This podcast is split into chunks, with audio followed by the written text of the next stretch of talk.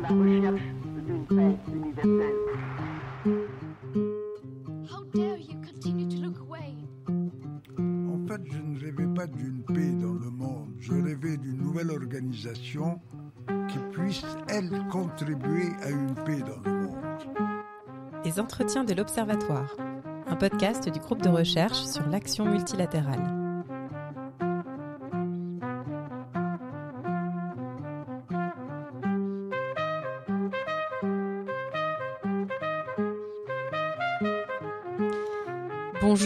Toutes et à tous, bienvenue dans les entretiens de l'Observatoire du multilatéralisme et des organisations internationales, un podcast qui vous est proposé par le GRAM, le groupe de recherche sur l'action multilatérale. Je m'appelle Marie-Louis et aujourd'hui j'ai le grand plaisir de m'entretenir avec Johan Morival pour parler de son ouvrage intitulé Les Europes du patronat français depuis 1948 qui est paru en 2019 aux éditions Peter Lang. Bonjour Johan Morival. Bonjour Marie-Louis. Johan Morival, vous êtes maître de conférences en sciences politiques à l'Université de Lille, vous êtes rattaché au CERAPS et vous travaillez sur les groupes patronaux transnationaux et plus particulièrement en ce moment euh, sur leur rôle pendant la guerre froide. Mais aujourd'hui, euh, nous allons parler plutôt de vos premières recherches sur le MEDEF, recherches qui ont donc donné lieu à cet ouvrage que je mentionnais en introduction, donc les Europes du patronat français depuis 1948 et un ouvrage qui se situe à l'intersection de la sociologie des organisations patronales et des études européennes, et où vous nous faites plonger euh, dans l'histoire et le quotidien de la principale organisation patronale française, le MEDEF, euh, anciennement le CNPF, et surtout sur son positionnement euh, ambigu par rapport à ce qu'on pourrait appeler le, le projet européen. Alors, première question rituelle, Johan Morival, puisque le GRAM, c'est le groupe de recherche sur l'action multilatérale. Qu'est-ce que le MEDEF a pour vous à voir avec le multilatéralisme, avant même qu'on parle du projet européen plutôt en particulier? Merci beaucoup pour, pour cette invitation. Euh, et merci alors pour cette première question qui est rituelle, mais qui est alors pas forcément évidente, puisque vous l'avez rappelé, le, le MEDEF, euh, c'est une organisation représentative du patronat français qui inscrit principalement son activité dans un espace qui est national. Euh, mais le MEDEF, c'est aussi, et c'est important de le garder en tête, un acteur national privé du multilatéralisme, c'est-à-dire que le MEDEF et ses représentants vont participer à un ensemble d'arènes de négociation, par exemple le P7 ou le P20, euh, et c'est aussi des acteurs qui euh, se sont investis dans la structuration d'une représentation patronale à l'échelle européenne.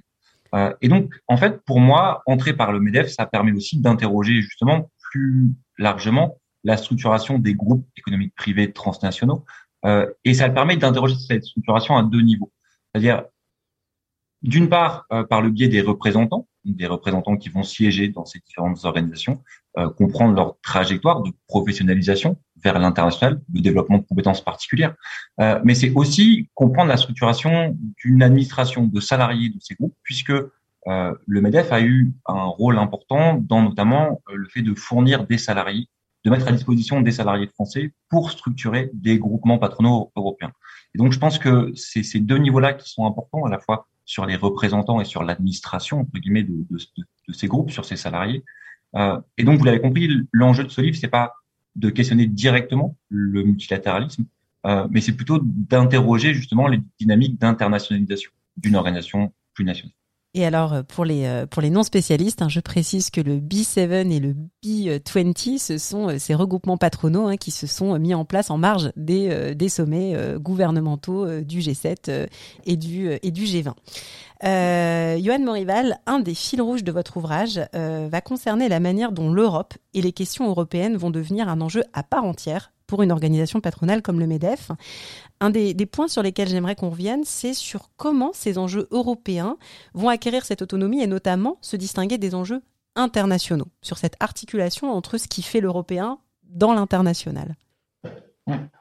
Alors, vous avez, vous avez raison, et je pense que préciser une chose aussi, c'est que c'est euh, pour moi l'un des intérêts de la démarche euh, socio-historique que de permettre de questionner, ou en tout cas de discuter ces différentes catégories, euh, puisqu'en fait ce travail a été réalisé à partir d'archives, donc sur une période qui va de 48 euh, à 2017.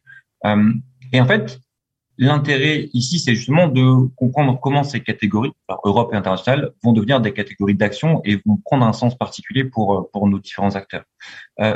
Alors, il y a plusieurs manières d'y répondre. C'est-à-dire, dans le livre, je m'intéresse à la fois à la question de l'Europe comme catégorie d'action au sein du MEDEF, mais aussi de la structuration d'un espace européen comme étant plus autonome. Euh, si vous me permettez, je vais m'intéresser à cette, à cette dernière dimension, c'est-à-dire comprendre justement comment est-ce que ces représentants patronaux vont investir un espace européen et essayer de le, de le structurer. Dans la littérature, on a une tendance qui est forte, qui est en fait d'associer euh, l'émergence d'un espace européen relativement autonome avec la question du traité de Rome, c'est-à-dire donc en 57 avec la question de l'institutionnalisation, c'est-à-dire euh, il n'y aurait pas d'espace internationaux sans institutions politiques, euh, et c'est ce sont ces institutions politiques qui construiraient un espace autour duquel vont graviter des groupes euh, patronaux ou non.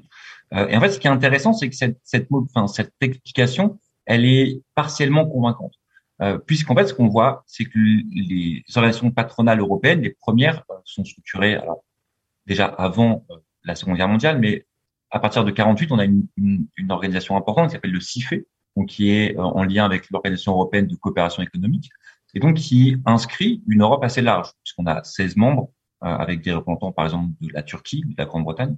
Euh, et donc, en fait, si vous voulez, on a une affirmation de la dimension européenne chez euh, les groupes patronaux qui arrivent tôt, euh, et par exemple, qui est intéressante si on la compare avec ce qui se passe dans les syndicats ouvriers, de salariés, puisque par exemple le syndicalisme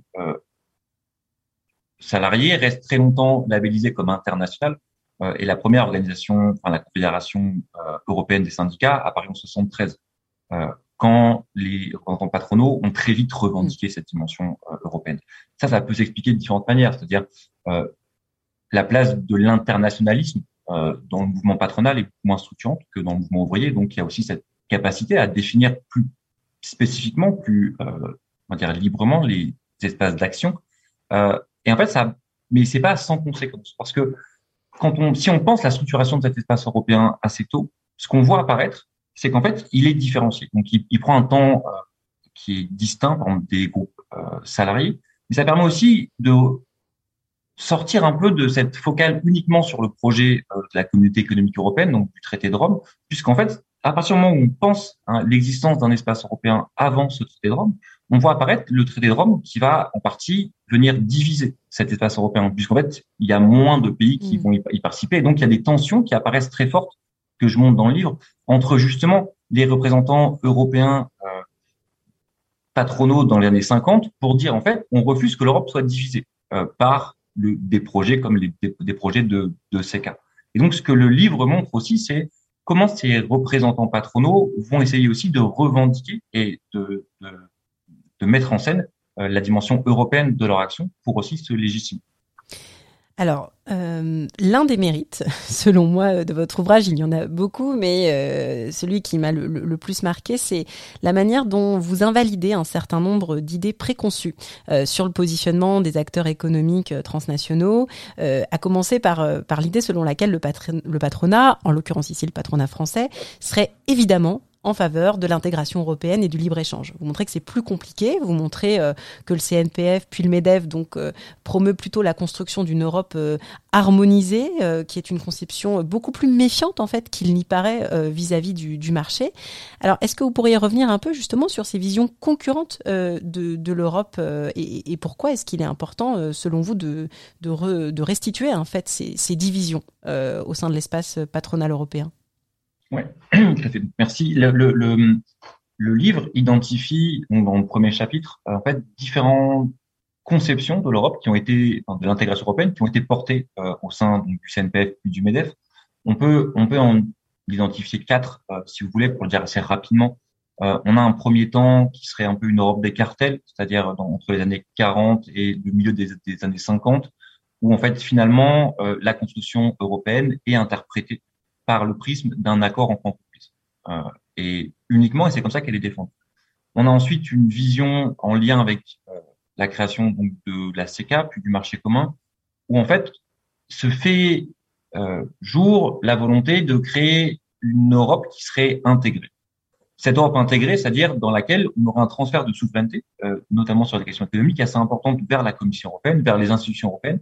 Et ça, c'est justifié par les représentants du MEDEF, euh, par la nécessité de faire exister des conditions de concurrence qui soient justes. Et en fait, pour les représentants du Medef à l'époque, euh, la libre, la, on va dire le, les échanges économiques ne pourraient être justes que si chaque pays dispose des mêmes réglementations économiques et, et sociales, pardon, et cela devrait aurait dû s'aligner sur celles qui étaient euh, en France. Ça, c'est l'idée d'harmonisation. C'est ça, cette Exactement. Ça, c'est cette idée d'harmonisation, en fait, qui justement est assez intéressante parce que elle, elle, euh, elle donne aux institutions européennes un rôle qui est central, qui est celui, en fait, d'organiser le marché hmm. européen. Euh, et cette vision-là, elle est abandonnée à partir des années 70, enfin, le milieu des années 70, où justement, euh, se fait, s'affirme au sein du CNPF et du MEDEF, enfin, du CNPF, la crainte d'une Europe qui pourrait devenir trop dirigiste. Hmm. Alors ce que eux en fait justifient en partie par cette question de dire que la prochaine élection du Parlement européen euh, pourrait donner une majorité au camp socialiste et donc ça hmm. pourrait être très dangereux pour le pour le business. Mais plus largement cette cette évolution là, euh, elle s'inscrit aussi dans des dans d'autres évolutions. Par exemple euh, l'abandon aussi de la position française euh, officielle sur ce soutien à l'harmonisation un peu plus tôt. Et donc en fait là on a un changement de perspective où l'Europe n'est plus saisie par le prisme de ces institutions supranationales, mais plutôt par la nécessité de penser une coordination souple entre les différents pays. Euh, et ça, ça tient jusqu'en 92 à peu près, enfin début des années 90. Euh, puis après, on a un rapport à l'Europe qui va changer, puisqu'en fait, on va avoir une, un, des questions européennes qui seront mobilisées constamment, mais plutôt dans un dans une perspective de soutien, c'est-à-dire euh, le Medef va se présenter comme pro-européen constamment, ce qui ne veut pas dire qu'il sera toujours d'accord avec des questions liées à l'UE, mais en fait, le débat sur l'Europe, il paraît beaucoup moins vif euh, au sein de l'organisation patronale. Ça, pour moi, c'est important dans cette, cette évolution-là. Je vous la présente rapidement, mais elle, est, elle me paraît importante à trois niveaux. La première, vous l'avez rappelé, euh, c'est cette question de dire qu'il n'y a pas d'évidence sur ce que devrait être l'intégration économique européenne. et ça, par exemple, ça permet de compléter aussi ce que a décrit Laurent Varlouzet, là plus au niveau des institutions, c'est-à-dire ces différents euh, perceptions, ces différentes conceptions économiques qui ont dominé à différents moments lors de la construction européenne. Ça permet aussi de documenter cette question des on va dire 50 nuances de libéralisme.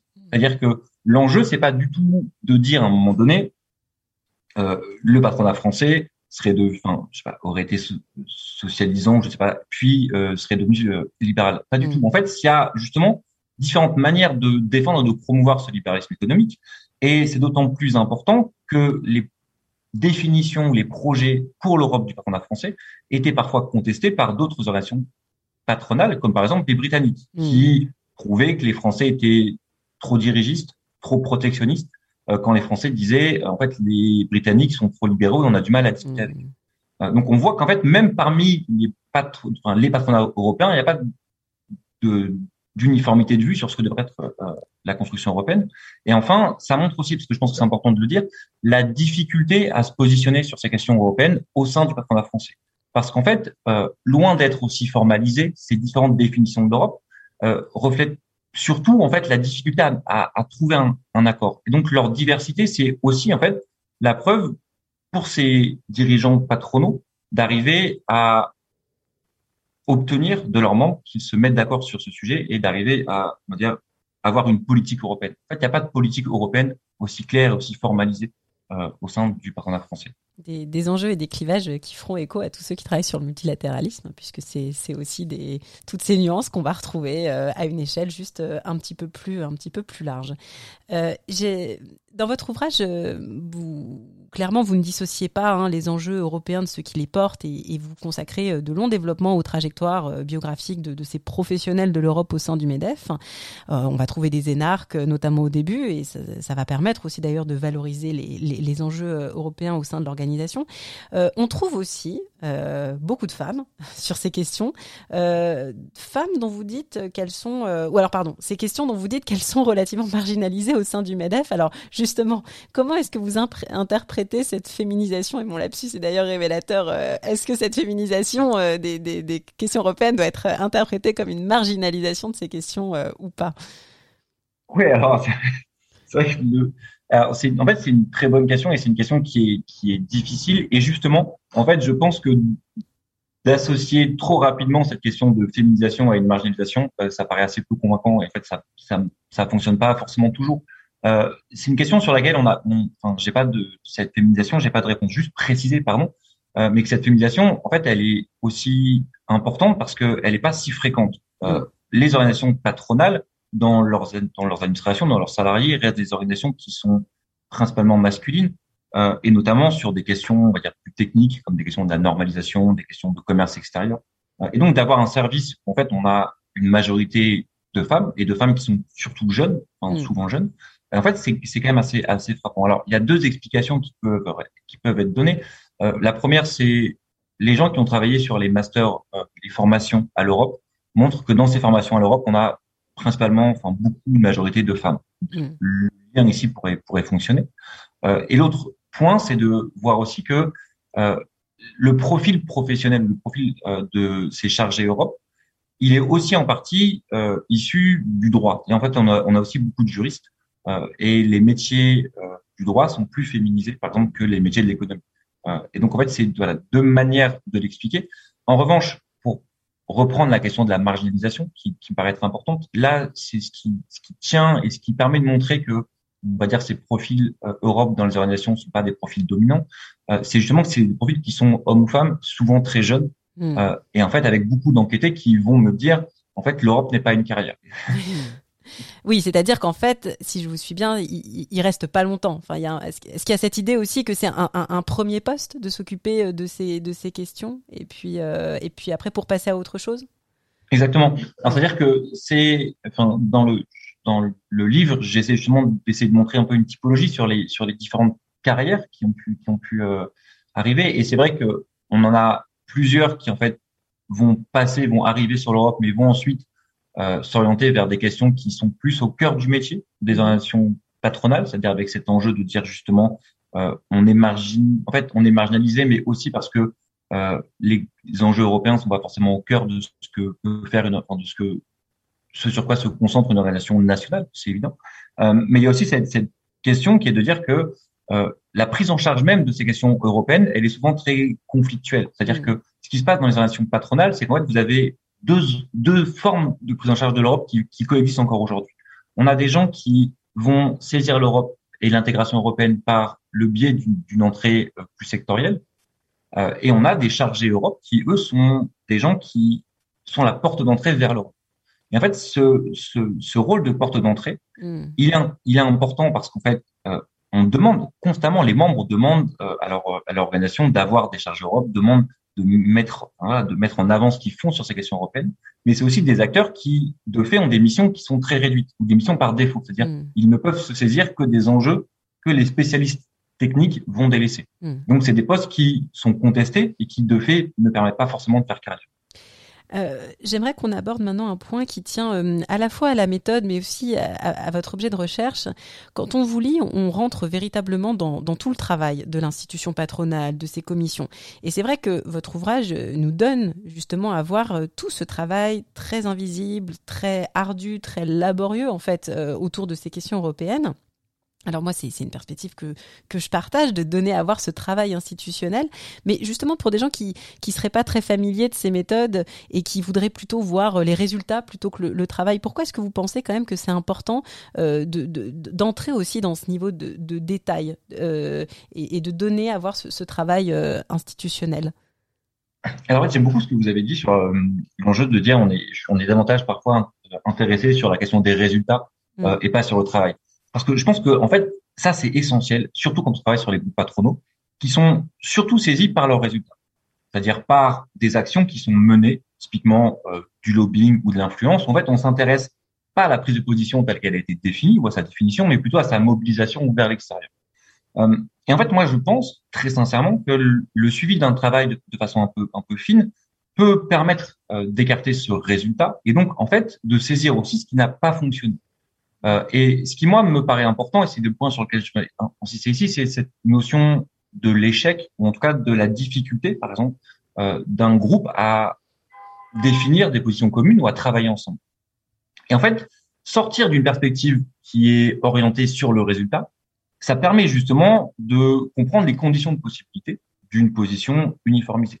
Ça permet aussi de comprendre pourquoi est-ce qu'à un moment donné, des acteurs patronaux vont échouer, ne vont pas réussir à se mettre d'accord. En fait, cet échec-là, euh, il n'a pas vocation à dire, en fait, ils sont pas si puissants que ça. C'est pas du tout cet enjeu.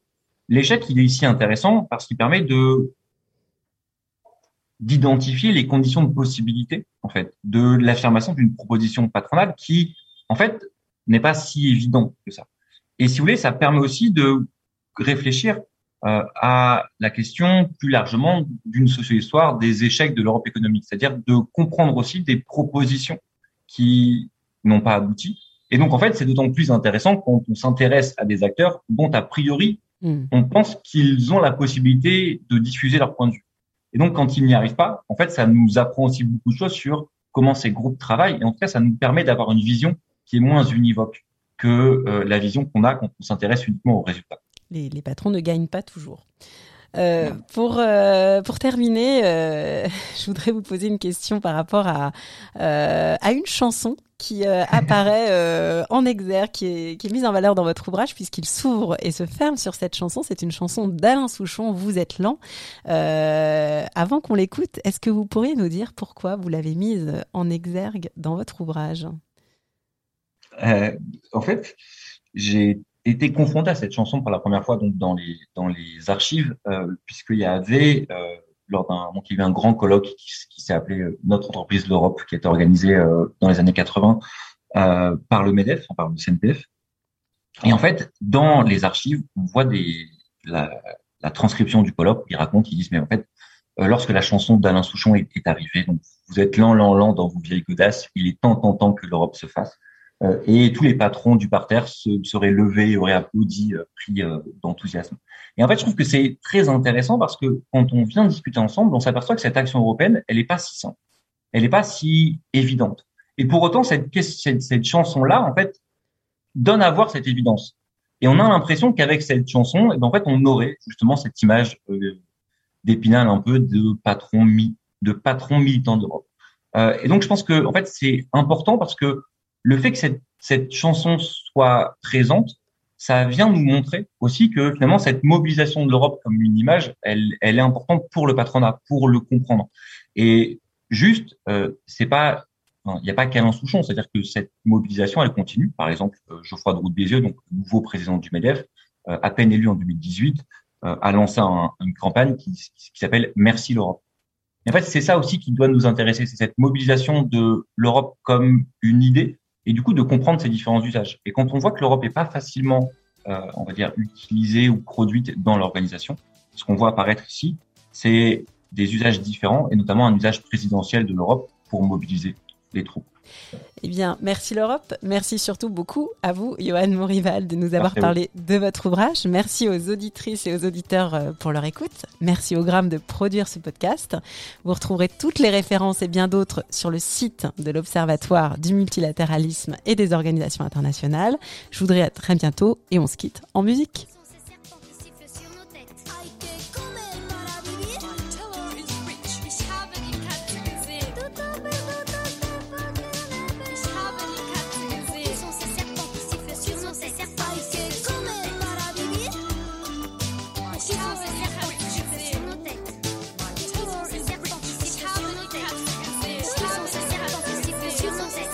Vous êtes lent, lent, lent dans vos vieilles godasses. Il serait temps, temps, temps que l'Europe se fasse. Elles sont cuites, cuites, cuites, vos vieilles chaussures. Allez, quick, quick, quick, l'Europe est mûre.